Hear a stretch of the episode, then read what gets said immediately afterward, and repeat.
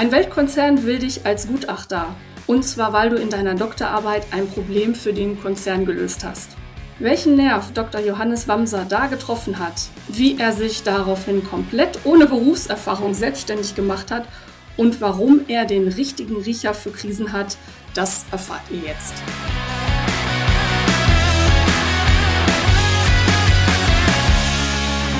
Ja, herzlich willkommen zurück. Wir haben heute bei uns im Geografen-Podcast den Johannes Wamser zu Gast. Hallo. Und hallo. und äh, ich habe gerade erfahren, dass äh, der Michael und Johannes, die äh, mit ein, einigen anderen Leuten die äh, Waldtropper Truppe gebildet haben an der an der Uni. Ähm, wir kennen uns vom Studium her erstmal so nicht, aber der Johannes war damals einer meiner ersten Ansprechpartner, ähm, an die ich mich gewandt habe, als ich mich äh, selbstständig machen wollte. Daher kamen wir irgendwie in Kontakt. Ähm, Genau, und ein bisschen zu viel schon vorweg verraten. Der Johannes ist äh, nicht angestellt, sondern äh, leitet ein Unternehmen. Und dann würde ich sagen, feuerfrei, Johannes, stell dich doch bitte einmal kurz vor und verrate uns, was du beruflich machst. Ja, hallo erstmal und äh, genau, den Michael, äh, den kenne ich schon länger. Ich bin zwar nicht Teil seiner Waldtropper-Truppe gewesen, aber ich habe diese Waldtropper-Truppe im Studium ertragen müssen. Humor von Michael und seinen Kumpels ertragen müssen. Nein, okay. äh, es war eine Freude, muss man sagen. Deswegen, auch wenn wir uns ja schon seit tatsächlich Jahrzehnten nicht gesehen haben, ist mir der Michael und diese Waldtropper-Truppe als unfassbar lustig und äh, nette Studienkollegen in Erinnerung geblieben. Deswegen freue ich mich, heute bei euch zu sein sein. Und Sandra, wir haben uns ja dann, glaube ich, schon so indirekt auch über Tutorenprogramme oder sonstige Dinge mal indirekt über den ja. äh, Weg kennengelernt. Und damit wissen auch alle, wo ich studiert habe, nämlich da, wo ihr auch studiert habt, an der Universität Bochum. Geografie in den 90er Jahren ähm, ähm, mit anschließender Promotion. Und ähm, Tja, was daraus gefolgt ist, ist, dass ich mich direkt im Anschluss nach meiner Promotion quasi am Tag eins, nachdem ich mich Doktor nennen durfte, selbstständig gemacht habe, mhm. weil ich damals vielleicht das Glück des Tüchtigen hatte, genau zur richtigen Zeit das richtige Promotionsthema belegt mhm. zu haben so dass in der Tat die allerersten, die sich bei mir gemeldet haben, nämlich genau wenige Stunden nachdem meine Arbeit dann veröffentlicht worden sind, tatsächlich der Volkswagen-Konzern war. Und das ist natürlich einfach pures Glück gewesen, ja. dass ich genau an dem Tag, wo die was gebraucht haben, prompt das mit meiner Promotion bedienen konnte. Und ich kann mich da noch sehr gut dran erinnern, weil ich so einen Tag später, ich weiß das ganz genau noch, in meiner, in Anführungszeichen, Studentenbude in Unterhose im Wohnzimmer saß und das Telefon klingelte und jemand aus dem Aufsichtsrat vom Volkswagen am Telefon hatte. Ich kann sein, dass ich sogar noch verkatert gewesen bin. Ich habe da keine Erinnerung mehr dran. voller Freude. Und äh, das hat natürlich, wie ihr euch vorstellen könnt, zu einem unfassbar hohen Tempo geführt äh, in dem Thema Selbstständigkeit, wenn man dann als knapp 30-jähriger Doktortitel ohne Berufserfahrung mhm ähm, ohne Industrieerfahrung plötzlich für einen der größten Konzerne tätig wird und die einen sofort als Gutachter quasi beauftragen. Ja, dann verrat uns doch einmal dein Promotionsthema. Was hat sie denn dazu bewogen, dich anzurufen? Genau, ich habe damals ähm, mich um Indien gekümmert.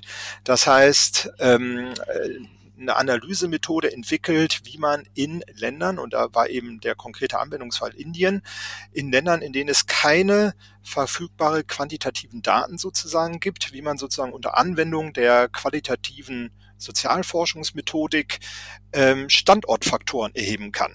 Also ich habe fast vier mhm. Jahre lang in Indien verbracht während der Promotion und mich an 42 Standorten rumgetummelt und gefragt, wenn es denn wirklich überhaupt gar keine Daten gibt oder wenn alle Daten, die da sind, äh, unzureichend sind, nicht reliabel, nicht valide sind, mhm. ähm, erdacht sind, politisch beeinflusst sind, wie kann ich denn trotzdem als ähm, ausländischer Investor ein Gefühl dafür kriegen, wo in Indien für mich genau der richtige Standort ist? Und damit habe ich mich sehr lange beschäftigt. Und das war anders für Volkswagen. Das kann man sagen, weil es damals öffentlich gewesen ist, dass nämlich Volkswagen damals auf der Suche nach einem Werkstandort für eine Produktionsstätte in Indien war mhm. und das Problem hatte, was in Indien häufiger vorkommt, dass äh, das Analyseteam vom Volkswagen sich hat tja, das kann man so offen sagen, bestechen lassen. Und deswegen dann der Wunsch bei Erfolgswagen entstand, noch jemand externes dazuzunehmen. Und da passte meine Methodik einfach wie die Faust aufs Auge. Absolut. Und das wissen wir ganz, und das wissen wir total aktuell. Das heißt, sie konnten im Prinzip einfach meine Promotion nehmen und anhand derer tatsächlich dann ableiten, welche Standorte für sie in Frage kommen um, ich bin sicherlich nicht der Entscheider gewesen, wo Volkswagen hingegangen ist, aber ich kann sagen, dass Volkswagen, die sind heute im Pune in Indien, in der Zeit, als ich dazugekommen bin, Pune überhaupt nicht bei denen auf dem Radar stand. Also mhm. werde ich da schon einen kleinen Footprint hinterlassen haben. Da hängt jetzt aber nicht irgendwo ein Bild von dir in diesem Werk, oder? Da, ach Quatsch, ich glaube auch nicht, dass die sich noch daran erinnern. Man darf ja nicht vergessen, gerade in so einem Konzern wird ja dann irgendwann Personal auch fröhlich ausgetauscht. Also ich glaube auch, dass all die Leute, mit denen ich damals an dem Projekt gearbeitet habe, wahrscheinlich entweder in Rente sind mhm. oder, äh, oder gar nicht mehr da sind. Mhm. Genau, und was ist daraus geworden? Das war der Anfang. Alleine Unterbuchse, knapp promoviert, irgendwie Geograf und irgendwie selbstständig.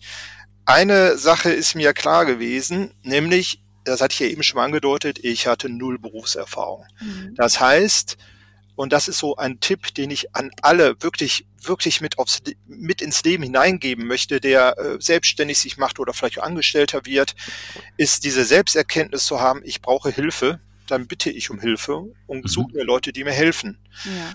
Und das habe ich damals gemacht. Mir war ja vollkommen klar, ich brauche Berufserfahrung. Ich habe sie nicht, also muss ich sie von jemand anderen nehmen und bin dann auf der Suche gewesen nach Leuten, die einfach mit mir mein Unternehmen aufbauen. Da sind dann halt eben natürlich sehr erfahrene Leute gewesen. Mhm. Ich habe immer wieder erlebt in meinem Werdegang, dass Leute gefragt haben, wie? Der hat gesagt, er macht bei dir mit. Ich gebe euch gleich so zwei, drei Beispiele.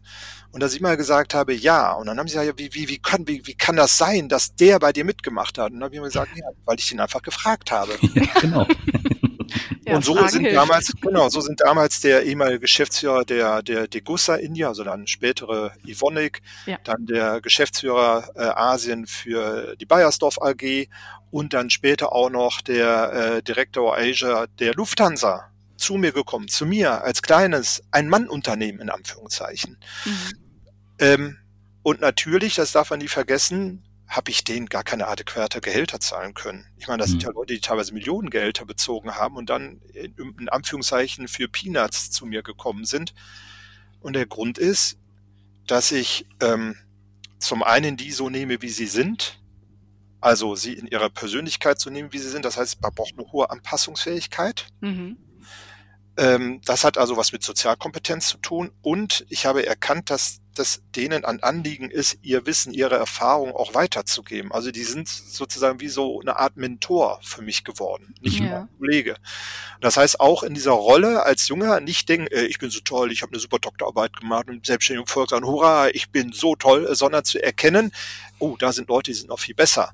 Und ich höre viel zu und versuche, äh, die so zu nehmen, wie sie sind. Das ist so für mich immer eine Empfehlung. Fragt und hört zu und habt die Stärke nicht euch selber zu überhöhen, sondern auch zu erkennen, dass andere Leute viel mehr können und holt euch einfach bessere Leute, als ihr selber seid. Das ist so, hm. wenn man sagen möchte, so das Geheimnis und das hat dazu geführt, dass heute ein Unternehmen, also dass ich heute Geschäftsführer von einer Unternehmensgruppe quasi bin. Also es hm. gibt jetzt die ähm, Wamsa Batra, so heißt die Firma, Dr. Wamsa und Batra, ne, da erkennt ihr schon im Namen Batra, da ist auch nochmal eine indische Wurzel mit dazu gekommen, also mhm. einen Mitgeschäftsführer, äh, Mitgesellschafter auch, den Mike, auch der inzwischen über 20 Jahre ein guter Freund geworden ist. Es gibt eine Holding, es gibt diese Indien-Beratungsfirma immer noch und da kommen wir vielleicht gleich später zu und es gibt relativ frisch noch eine Risikoprävention und Krisenmanagement Company. Mhm. Da, das hat ein bisschen was mit Corona zu tun äh, und alles zusammengerechnet eben mit ungefähr 70 Mitarbeitern. Also aus diesem Ein-Mann-Unternehmen damals bin ich jetzt Gesellschaft und Geschäftsführer eines ungefähr 70 Mann starken äh, Unternehmens geworden. Ja. Mhm. Kannst du uns einmal den, den Hörern ein einen kurzen Abriss geben über das, was ihr aktuell dann macht, also was ihr für Projekte habt oder wie, wie denn so ein Tag bei dir aussieht? Also man muss sagen, ist, äh, ich muss da in zwei Phasen unterscheiden. Die Phase äh, bis 2020 und die Phase seit 2020. Ja. Das erkläre ich gleich warum. Also in, Promotion, habe ich ja gesagt, das war so zwei, zwischen 2001, 2004 bis 2020, kompletter Fokus auf Indien. Mhm. Das heißt, äh, wir haben angefangen, klassisch, damals in den 2000er Jahren war Indien noch so ein weißer Flecken auf der Landschaft für viele Unternehmen. Und das war so diese klassische Beratung. Äh, da guck auf den Globus, das kennst du nicht. Ich erkläre dir, wie Indien ist. Ich erkläre dir, was du machen musst. Und ich erkläre dir, erkläre dir, wie du wo, wo drankommst. Also klassische Beratung, Markteintritt, Standort und so weiter. Mhm. Dann ist, sagen wir, in den Zeit so 2006 bis 2011 ist so die Phase gewesen, wo die Firmen gekommen sind und gesagt haben, toll, dass du uns beraten hast, aber deswegen macht's immer noch keiner für uns, macht das für uns. Und da ist dann ein Unternehmen daraus entstanden, wo wir die Sachen nicht mehr den Leuten nur erzählt haben, sondern für sie gemacht haben. Also mhm. in, in eine Firma aufbauen, Personal aufbauen. Ähm, ich habe dann also quasi Dinge auch mir als Personal einstellen müssen, von denen ich selber überhaupt gar keine Ahnung hatte, Steuerberater, Rechtsanwälte, Buchhalter, ähm, HR-Agenten. Das heißt, wir machen all das, wenn eine Firma kommt. Wir können eine Firma gründen, wir können Standort suchen, wir können Fabrik bauen, wir können Personal suchen, wir können Lieferanten suchen. All das machen wir mit Personal in Indien. Mhm. Dann kam die Phase ungefähr 2011, 2012, bis 2019, würde ich sagen, wo wir gemerkt haben, dass wir besonders gut vor allen Dingen Probleme lösen können. Das heißt, wenn dann jemand da ist, zum Markteintritt die ersten zwei Jahre, wenn alle euphorisch sind, die sind easy peasy. Aber die richtigen Herausforderungen in Indien oder wahrscheinlich überall auf der Welt entstehen, wenn du denn dann da bist in deinem Geschäftsalltag. Mhm. Und so haben wir uns in diesen zehn Jahren, 2010er Jahren, immer mehr zum absoluten Experten für Problemlösung und Krisenmanagement in Indien entwickelt. Das heißt, da sind Firmen zu uns gekommen, teilweise auch große Konzerne, auch heute noch, die Probleme haben und die selber nicht gelöst kriegen. Das sind dann, keine Ahnung, das sind dann Streitigkeiten mit indischen Partnern. Ein großes Projekt, was wir hatten, was uns fast vier Jahre, ähm, also nicht voll, aber mich vier Jahre äh, beschäftigt hat, war ein Unternehmen, was ähm, mit mehreren tausend Mitarbeitern an sieben Standorten seit 18 Monaten bestreikt worden ist, okay. wo, wo so ein bisschen Streitschlichtung, also es klingt jetzt sehr leicht, was sehr, sehr intensiv war. Und dann, das war so bis 2019, 2020 und dann kam Corona. Mhm. Und dann passierte Folgendes. Wir waren auf Corona total früh perfekt vorbereitet weil wir natürlich in Asien waren. Das heißt, wir wussten viel früher als fast alle anderen, also es wird noch mehr Leute wie uns gegeben haben, aber viel mehr als die breite Masse, wussten wir, was auf uns zukommt. Das heißt, es war im Februar, dass wir mit unserem Unternehmen auf Corona komplett vorbereitet waren. Mhm. Wir hatten Verhaltensregeln, wir hatten alle Mitarbeiter, sowieso schon immer, aber auch jetzt, sagen wir, bis runter auf Assistenzlevel Homeoffice fähig gemacht. Auch in Indien. Technisch. Wir hatten alles digitalisiert. Wir hatten eine Test, äh, sagen wir, Infrastruktur. Jetzt damals gab es ja noch nicht die Schnelltests, sondern wir haben so, keine Ahnung, alles Einlasskontrollen. Wie macht man Schicht, Wechseldienst in Büros, dass Leute sich nicht anstecken. Also alles fertig im Februar, bevor Corona hier aufploppt überhaupt in Europa. Und dann dachten wir, super, Corona kann uns nichts anhaben. Tja, aber dann haben wir ein, da war aber ein Fehler in unserer Denke, nämlich, das bringt ja als Dienstleister gar nichts, wenn du fertig bist, aber deine Kunden nicht. Dann werden mhm. trotzdem Projekte verschoben. Und dann haben wir hier gesessen im März, im April und ein bisschen Schiss gekriegt, weil wir dachten, oh, oh, oh, was passiert jetzt hier? Und die Lösung war ganz einfach, nämlich zu sagen, ey, wir sind ja fertig, wir wissen genau, was sie machen müssen. Wir wissen, wie man äh, Laufwege macht, wir wissen, wie man auch im, im sagen wir, Fabrikhallen ähm, Laufwege, Logistikwege voneinander trennen muss, wie man Ansteckungsrisiko verhin, äh, verringern kann. Ich erzähle euch ja gleich, warum wir das alles wussten. Aber wir wussten das und plötzlich kam die Idee, naja, wenn wir das denn wissen, dann können wir das doch unseren Kunden einfach anbieten, dieses Wissen. Ja. Und dadurch ist dann damals im Frühjahr 2020 im Prinzip noch damals immer noch mit dieser Indienfirma eigentlich entstanden, dass wir Firmen weltweit in Österreich, in Deutschland, ähm, in Frankreich, in den Niederlanden plötzlich beraten haben zum Thema, wie müsst ihr euch strukturieren für Corona und was kommt auf euch zu. Und der Grund, warum wir das konnten, war, dass wir einen Mitarbeiter hatten, der bei uns für Indien arbeitete, aber der bevor uns zu uns kam nach Indien, ähm, bereits die SARS-1, also die Vogelgrippekrise in Asien erlebt hatte und unter anderem verantwortlicher Projektleiter für den technischen Umbau des Flughafens in Taipei gewesen war. Mhm. Zur, äh, sagen wir, zur Einreisekontrolle, zu Pandemieschutz. Das heißt, plötzlich merkten wir, wir haben ja Pandemieerfahrung. Mhm. Und ja. so ist dann, dass wir uns da hingesetzt haben im April und Mitarbeiter ähm, versammelt haben und gesagt haben, was haben wir denn überhaupt hier alles für Krisenerfahrung? Und plötzlich fiel uns auf, wie reich wir an Wissen zum Thema Krisen sind. Warum ist das so? Ganz einfach. Weil in den guten Zeiten diese Art von Leuten wie Krisenmanager oder Risikoexperten, ja, ich sag mal, in Europa gar nicht so viel zu tun hatten. Und die landen dann irgendwie alle in Indien. Warum? Weil in Indien jeden Tag eine Krise ist. Mhm. Jeden Tag hast du Energiemangellage. Jeden Tag hast du irgendeine Pandemie, irgendeine Krankheit, Pest, Lepra, was weiß ich was, Cholera. Jeden Tag hast du Naturkatastrophen, Überschwemmungen oder sonstiges. Jeden Tag hast du technische Störungen, Unfälle in Fabriken. Das heißt, dass sich diese europäischen Experten irgendwo den Weg über Indien zu uns finden, ist vielleicht gar nicht so zufällig gewesen. Mhm. Und vielleicht war das dann das Glück, diese Chance zu erkennen und zu sagen, wir machen eine Risikopräventions- und Krisenmanagement-Firma. Und mhm. da ist dieser Wechsel, wo ich gesagt habe, weil wir dann entschieden haben, dass der Mike, also mein Mitgeschäftsführer, sich weiterhin stärker um Indien kümmert und ich mich jetzt gerade stärker um den Aufbau dieser Risiko- und Krisenmanagement-Company kümmere, mhm. weil das ist ja wie eine, wie, wie eine zweites Startup im Endeffekt. Wir haben auch neues Personal dazu und das sind dann auch Leute, die sagen wir mal auch wieder ne, Leute, die besser sind als ich, also Leute, die Erfahrung haben mit Terroranschlägen, mit äh, Krisenkommunikation bei ähm, Flugzeugabstürzen, Leute, die Projektverantwortlicher waren oder Pressesprecher waren, zum Beispiel bei den Terroranschlägen in Brüssel, in Belgien. Das sind Leute, die äh, Entführungen managen mussten, also Leute, die, ich sag mal, richtig toughes Zeug erlebt haben, hm. was ich alles nicht erlebt habe in der, äh, in dieser Art und wieder die Kunst, die Leute zu motivieren, zu uns zu kommen und mit uns gemeinsam da was aufzubauen. Und das läuft zurzeit, muss man sagen, sehr, sehr gut an. Mhm. Jetzt hattest du ja gesagt, ähm, Indien ist schon auch eine lange Zeit der Fokus gewesen und ähm, ja, Volkswagen ist auf dich zugekommen und du hattest ja auch die Kontakte zu den äh, Mentoren, sage ich mal. Ähm, die haben sich ja auch nicht einfach so entschieden, die haben ja wahrscheinlich auch gesagt, das Thema ist spannend, ähm, was du behandelst.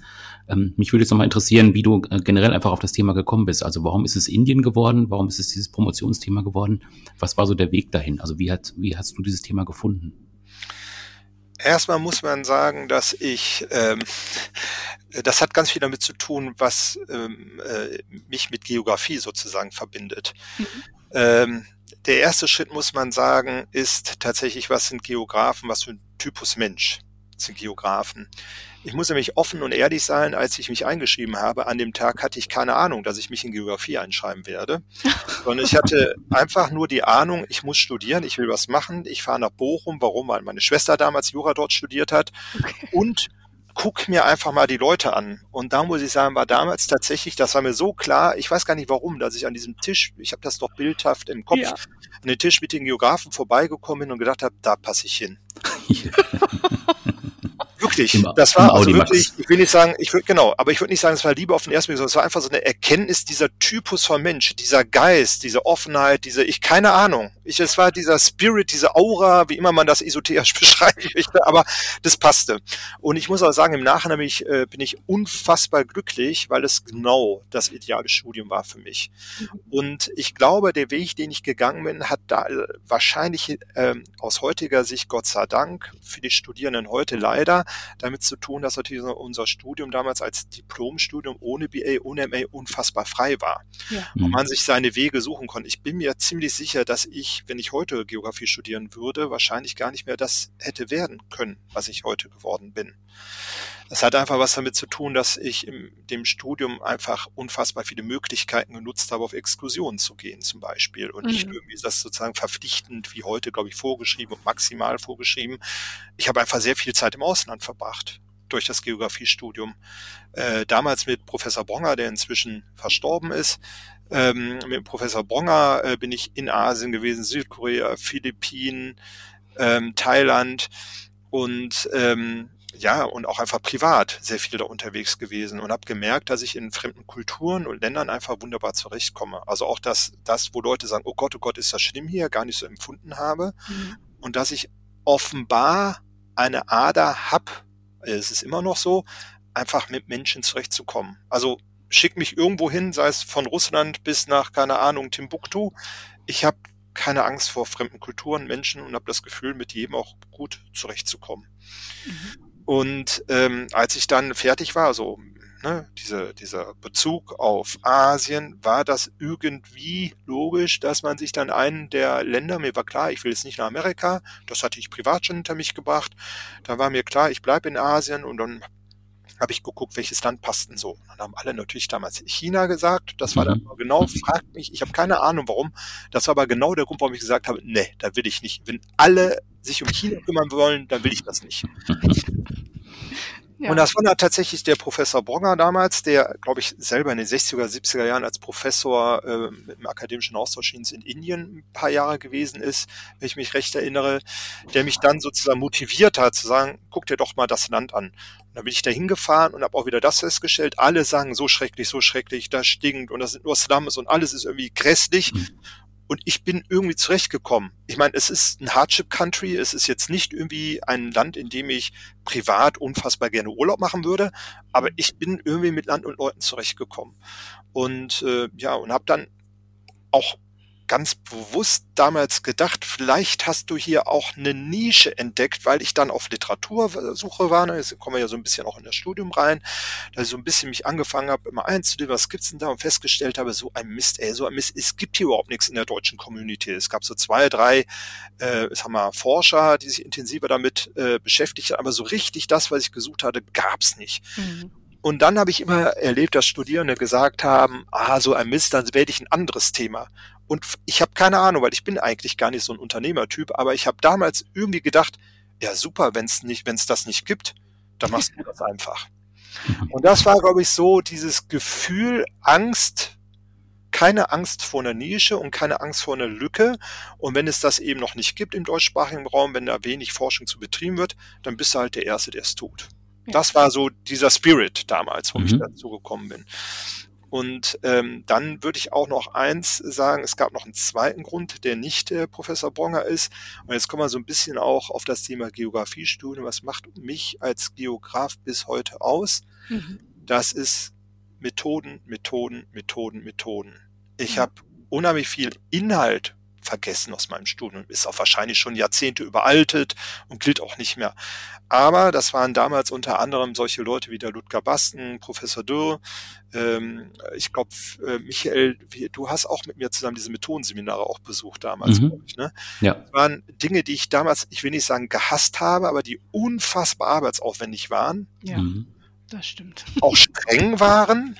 Mhm. Ähm, aber bis heute bis heute jeden Tag meines Berufslebens begleiten. Und da würde ich sagen, im Nachhinein bin ich unfassbar dankbar, dass man durch dieses Nadelöhr sich durchpressen musste, weil ich heute weiß, dass es Methodologien und Methoden sind. Forschungsmethoden, Forschungsmethoden, Forschungsmethoden, die ich immer wieder jeden Tag einsetze und immer wieder jeden Tag feststelle, wie wenig Leute das beherrschen.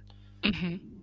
Also man trifft auch in Unternehmen, aber auch bei Kollegen, auch bei anderen, also bei anderen Dienstleistern immer wieder auf das Thema, wo jeder von uns, also ihr auch, immer wieder sofort erkennt, oh, das ist jetzt aber vom Forschungsdesign her schwierig oder äh, man sofort in Quellenkritik denke, sofort die Frage, ist das valide, reliabel? Also das hat wirklich Spuren hinterlassen und deswegen würde ich sagen, hat das Geografiestudium zwei Dinge bei mir erzeugt. Erstens, Methoden, Methoden, Methoden habe ich schon gesagt.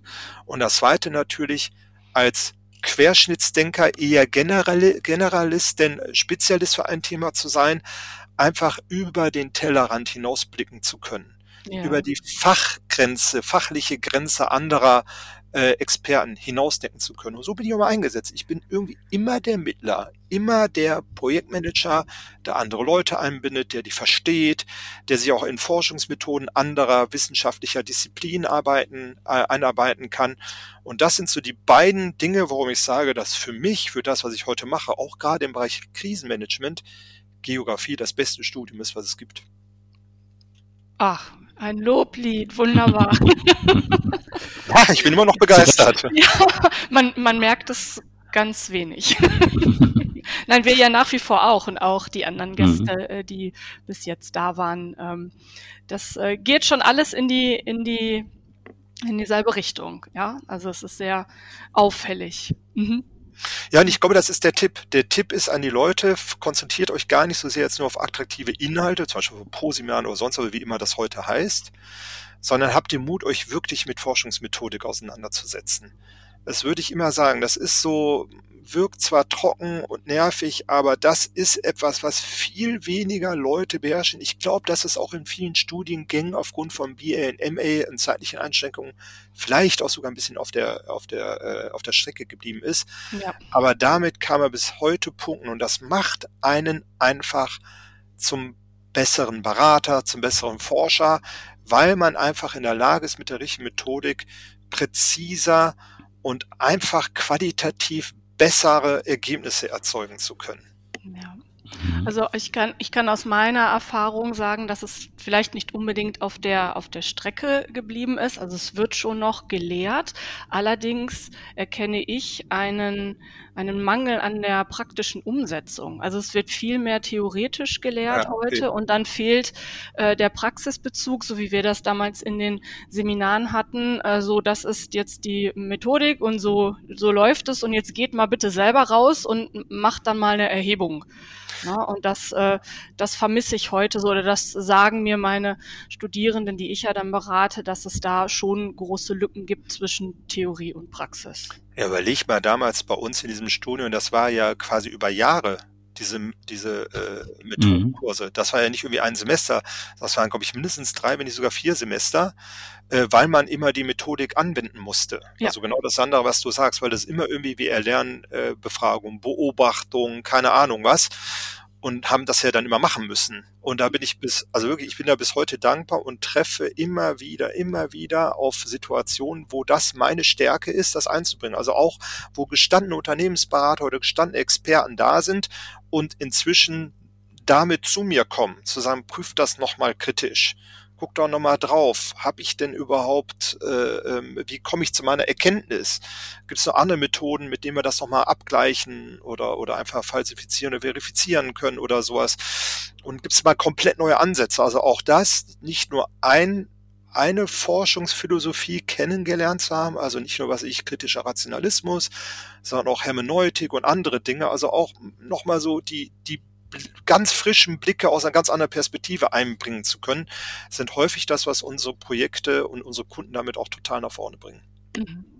mhm. Wie ist das generell bei dir im Team ähm, oder im Unternehmen? Ähm, Gibt es da auch weitere Geografen oder wie ist das auch, wenn du neues Personal suchst? Hast du da auch einen Blick dann nochmal auch äh, speziell auf Geografen? Ja, ehrlich gesagt bin ich gar nicht mehr auf dem Level, wo mich interessiert, was einer studiert hat, mhm. sondern äh, weil ich gemerkt habe, dass vieles mit der Persönlichkeit zusammenhängt. Jetzt mhm. könnte man natürlich, ich behaupte, dass viele Leute, die in Anführungszeichen die richtige Persönlichkeit für solche Sachen haben, sich bei Geografie tummeln. Deswegen ist das vielleicht dann kein Zufall, dass man immer wieder Geografen über den Weg läuft. Aber im Endeffekt interessiert mich viel mehr, was hat einer für tatsächliche Erfahrungen gesammelt weil mhm. aufgrund der Projekte, die wir haben, ist es für, ich weiß, glaube ich, gar nicht, was meine Leute häufig studiert haben. Ehrlich gesagt, ich gucke da auch gar nicht so in die Lebensläufe rein, sondern mir ist, äh, mir ist eher wichtig, was hat jemand eigene Haut erlebt. Also wenn wir zum Beispiel, keine Ahnung, Krisenmanagement machen im Bereich Kommunikation und jemand war äh, für eine große Fluggesellschaft äh, Jahre verantwortlich für äh, die Kommunikationsstrategie aller Flugzeugabstürze, dann ist mir das nicht mehr wichtig, was der studiert hat, sondern weiß mhm. ich, der hat Dinge an der eigenen Haut erlebt, mhm. ähm, die er einbringen kann. Und dann, wie, wie gesagt, jetzt wiederhole ich mich, aber kommt es auf die Persönlichkeit an. Ne? So. Ja. Ähm, äh, klar, wir haben immer, immer wieder Geografen bei uns gehabt, auch sei es als Praktikanten, sei es auch, dass wir Leuten, die eine Promotion gemacht haben, sozusagen betreut oder begleitet haben. Ähm, es, es kann bestimmt sein, dass irgendjemand in diesem Team ist, der auch irgendwas mit Geografie zu tun hat. Das weiß ich nicht. Da muss ich, muss ich mal nachfragen. Das heißt, jetzt im Umkehrschluss, wenn ähm, wenn jetzt einer der Hörer sagt, boah, das ist ja total super und spannend und interessant und ich würde da mal gerne näher reinschnuppern, man darf dich dann auch gerne kontaktieren, mal zwecks Praktikum oder Anfrage zur Begleitung oder möglichen Thema für eine Abschlussarbeit oder ähnliches. Ja, auf jeden Fall. Ich habe ja eben schon ganz am Anfang, ganz am Anfang gesagt, dass ich unfassbar davon profitiert habe und unfassbar dankbar dafür sein muss, dass mir Leute geholfen haben, wenn ich sie um Hilfe gebeten habe. Das bedeutet doch im Umkehrschluss auch, dass ich das genauso wieder zurückgeben werde. Mhm. Ja, wunderbar. Dann verrat uns doch nochmal, weil das hast du, glaube ich, nicht erwähnt. Ihr seid in Bochum geblieben, oder? Mit eurem Unternehmen. Immer noch. Wir, wir, sind in Bochum geblieben, ja, das ist richtig, wobei in Bochum die wenigsten dieser 70 Mitarbeiter sitzen. Mhm. Äh, wir sind einmal deswegen in Bochum geblieben, weil es, finde ich, ein super Standort ist. Jetzt sind wir ja wieder als Geografen, ne, gucken uns natürlich an, wo ist der richtige Standort. Da guckt man sich Reisezeiten an, Verkehrsknotenpunkte, wo reise ich zu welchen Kunden hin. Da verrate ich, glaube ich, kein Geheimnis zu sagen, dass da Bochum ein super Standort ist, weil man in drei Stunden genauso in Stuttgart wie in Berlin oder in Hamburg ist, also verkehrstechnisch hervorragend. Mhm. Außerdem ist es auch ein Statement, ja. weil ich mit dieser Beratungsboutique die wir haben, sicherlich genauso auch äh, auf der Kö in Düsseldorf hätte sein können oder Frankfurt. Und es gibt auch Kunden, die immer irritiert sind, wenn man in Bochum ist. Und dann sage ich, dann bin ich doch da genau richtig. Da sind wir doch wieder als Geografen auch schön erdig geblieben, erdverbunden und einfach pragmatisch. Und ich kann den Kunden dann immer sagen, ja, natürlich kann ich auf die Kö gehen, aber die Qualität meiner Dienstleistung wird sich dann dadurch nicht verbessern, sondern nur der Preis, weil du die Immobilie bezahlen musst. Ja. Also ist das so ein bisschen auch ein bewusstes Statement. Bochum geblieben, ja, aber wie gesagt, die meisten Mitarbeiter von mir sitzen auch gar nicht in der Nähe. Und die sitzen, ich habe Mitarbeiter, keine Ahnung, in Wiesbaden, in Holland, in Frankreich, in der Schweiz, in Österreich, in Indien und deswegen auch da auf der einen Seite macht Standort eine Rolle. Gleichzeitig bin ich der festen Meinung, dass man aber auch mit Menschen zusammenarbeiten kann, ohne an einem bestimmten Standort gebunden zu sein. Mhm. Ja. Was ja dazu passt, Sandra, dass du auch gerade nicht in der Nähe bist. Richtig, genau. Wir, wir sprechen und äh, sind alle an äh, unterschiedlichen Orten. Das passt doch auch wunderbar. Genau. Ja, genau. Super, wunderbar. Michael, hast du noch eine Frage an den Johannes? Ähm, ja, du hast ja noch ein, äh, so ein Hobby nebenbei, ähm, was ich immer in den sozialen Medien auch sehe. genau. das, das Musikthema. Absolut. Genau, äh, da würde mich nochmal interessieren, wie du das noch auch vereinbarst mit dem Job und ähm, ob ihr beide euch auch schon mal über den Weg gelaufen seid über das Musikthema, weil Sandra, du bist ja auch im Musikthema relativ viel unterwegs. Ja, das ist mir jetzt tatsächlich ein bisschen neu. Ich bin sehr gespannt. Oh, ah, okay. Man muss dazu sagen, dass ich eine Zeit, äh, eine kleine Karriere vor dem Geografiestudium hatte dass ich tatsächlich in den 90er Jahren, das heißt so von 1990 ungefähr, bis 1996 als professioneller Musiker gearbeitet habe. Ist nicht wahr. Ja, das ist wahr. Damals vor allen Dingen im Bereich Jazz und Soul und äh, habe dann aus guten Gründen mich aber entschieden, was anderes zu machen. Ich, da verrate ich kein Geheimnis, weil das äh, der Lebensstil und das Leben, was man ich da als Musiker gelebt habe, nicht das war, was ich für mein Leben haben wollte. Mhm. Ja? Ich, ich wollte schon Kinder und Familie und all sowas haben und das hätte mit dem, mit der Art, mit der ich da musikalisch unterwegs war, nicht zusammengepasst. Deswegen habe ich auch was anderes gesucht. Aber jeder, der Musik macht, weiß, dass man nie aufhört, Musiker zu sein. Deswegen habe ich mir das immer beibehalten und ich sag eigentlich bis heute, dass ich Teilzeit-Musikprofi bin. Also ich arbeite immer noch so professionell wie damals, nur eben irgendwie abends oder am Wochenende. Ja, und äh, es gibt da, genau, und da, was sich geändert hat, ist die Musikrichtung genauso wie man ja auch für seinen Geist immer was Neues zwischendurch braucht, äh, ist es bei Musik genau das Gleiche. Nachdem ich im Jahrzehnte irgendwo tausend gefühlt Hochzeiten gespielt habe mit Jazz und Soul und sowas, habe ich dann irgendwann mich in Bochum auf die Suche gemacht nach anderen Musikern, die einen ähnlichen Werdegang haben, also professionell arbeiten können heißt konzentriert, nicht irgendwie rumjammen, sondern wirklich genauso wie Profis arbeiten wollen, aber nicht mehr davon leben müssen, sondern es mhm. trotzdem als super Hobby zu machen. Und dann hat man gar nicht so die Auswahl und dann kam plötzlich eine ganz interessante Musikrichtung raus, mit der ich noch nie in meinem Leben vorher was zu tun hatte, die ich auch gar nicht kannte. Und das ist jetzt, ich sag mal, äh, progressiv Metal geworden. Also wir sprechen Ach, da, ja. ja. dann müssen wir auf jeden Fall nochmal noch mal einen neuen Podcast aufsetzen oder sonstiges. Die Band heißt Walzwerk und das ist genau, das ist, äh, führt immer wieder zu interessanten Nachfragen, vor allem von der Kundschaft, die mich, die mich ja als äh, Herrn Dr. Wamser, Geschäftsführer der 70 ja. Putze kennen, mit Anzug und dann aber auch im Internet Fotos von mir finden, wenn ich auf irgendeiner Metal-Bühne stehe. Und das führt dann manchmal zu interessanten Situationen, ist aber noch nie nachteilig geworden. Also auch da ein Tipp an alle. Man darf auch im Berufsleben total authentisch bleiben. Man muss das nicht verheimlichen, wenn man dann so, so Dinge hat. Und so ist das auch. Also deswegen, Michael, kriegst du es mit, weil ich das ja auch poste. Mhm. Und die Sandra guckt sich das dann auch mal an. Genau, ich bin dann jetzt in der härteren Musik gelandet, aber immer noch mit meiner Stärke musikalisch und harmonisch spielen zu können. Ja, wunderbar. Hervor ja, da muss ich auf jeden Fall mal gucken. Nee, das ist bis jetzt an, äh, an mir komplett irgendwie vorbeigelaufen. Dann äh, schaue ich da doch mal. Ja, ja spannend. Hervorragend. Ja. Gut. Aber das ist auch schön, Michael, dass du darauf hinweist, dass es immer neben dem reinen Fachbezug auch immer noch ein anderes Leben gibt und das mhm. gehört alles zusammen irgendwie. Ja. Dafür ist das Leben auch zu kurz, als dass man sozusagen sich nur auf Job konzentrieren kann. Und das ist das, was ich eben meinte. Auch mein Tipp an alle Leute ist, man muss sich nicht verstellen. Ich habe auch inzwischen aufgehört, Anzüge zu tragen, weil ich das einfach nicht bin und habe auch nicht dadurch irgendeinen Kunden verloren, weil ich plötzlich keine Krawatte mehr trage. Also da den Mut heute, und ich glaube, die Zeiten sind heute so, dass man das machen kann, ja. Mhm. einfach zu dem zu stehen, wie man so ist. Und glaub mir, wir Geografen gehören ohnehin zu den sympathischen Menschen. Deswegen, und deswegen kann man auch so bleiben, wie man einfach ist. Genau, ich finde, das ist auch wieder mal ein total tolles Schlusswort. Und äh, ja, außer du hast noch etwas äh, oder möchtest noch unbedingt etwas loswerden, Johannes, sonst äh, würde ich hier tatsächlich äh, den Schlussstrich ziehen. Ich habe euch da jetzt 35 Minuten voll gelabert. Ich glaube, äh, dass das ausreichend ist. Ich danke vor allem für die nette Atmosphäre von euch beiden auch und äh, finde das eure Idee, sowas ins Leben gerufen zu haben, großartig, großartig. Ja, weil ne, wir wissen ja alle, da es den Beruf des Geografen so nicht gibt, heißt das immer auch, dass wir irgendwie alle gar nicht voneinander wissen, was wir alle machen. Und deswegen ist das eigentlich eine super, super, super Idee, um einfach auch mal so zu gucken, was passiert denn mit uns allen, wenn wir dieses Studium erfolgreich abgeschlossen haben. Ja, genau. Und du hast es äh, wieder ein bisschen bunter gemacht in, mhm. in der in der Ausübung de, des äh, Berufes. Genau. Und ich weiß, oder wir wissen ja von äh, von unseren anderen Gästen auch, dass die auch total scharf drauf sind zu hören, was die anderen Geografen zu berichten haben.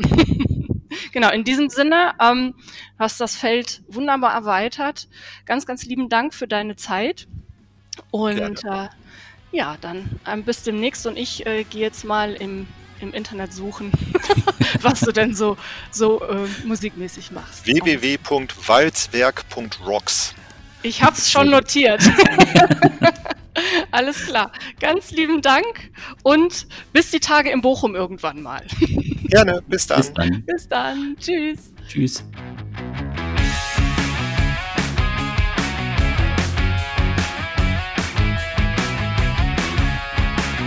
Die nächste Folge ist etwas für alle, die sich manchmal fragen, warum, wieso und weshalb ähm, ja, zum Beispiel ein Stadtteil, salopp gesagt, so aussieht, wie er aussieht.